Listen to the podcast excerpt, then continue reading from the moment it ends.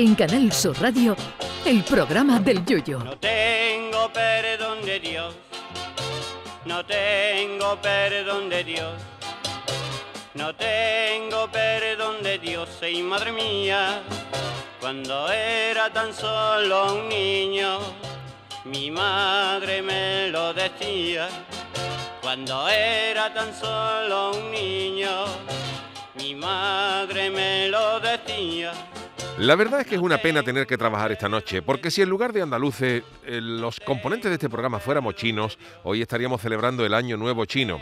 Lo cierto es que esto me ha intrigado tanto que me he puesto a investigar cómo y por qué los chinos celebran el Año Nuevo hoy y no hace un mes como Dios manda.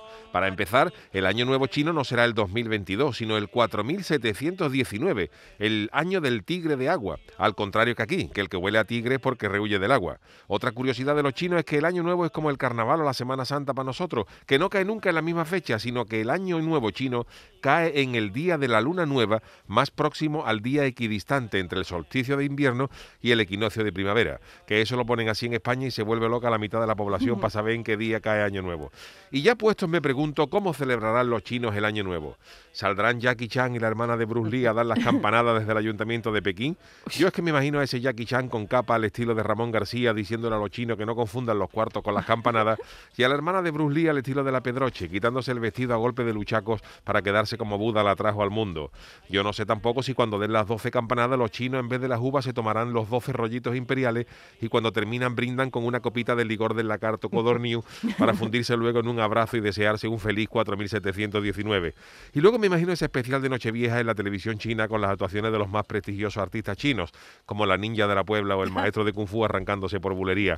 También me intriga cómo será la cena de Nochevieja de los chinos, si comerán polvorones y hojaldrina, aunque de sabores más de ellos, y siempre sobra en la caja el polvorón de sabor de dragón.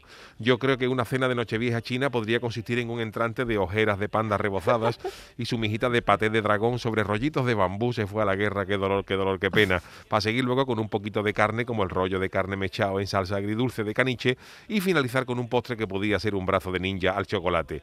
Y otra pregunta que yo me hago es si después del año nuevo los chinos celebran los reyes o ya le dan el carpetazo a la fiesta.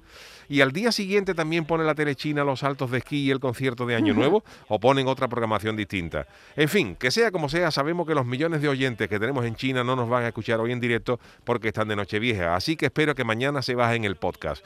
Que con 1.400 millones de chinos, con que cada uno se baje un podcast, verá tu la alegría que le vamos a dar mañana a Ángel Puche y a nuestros jefes. Ay, mi velero, velero mío, Canal Sur Radio. llévame contigo a la orilla del río. El programa del Yoyo.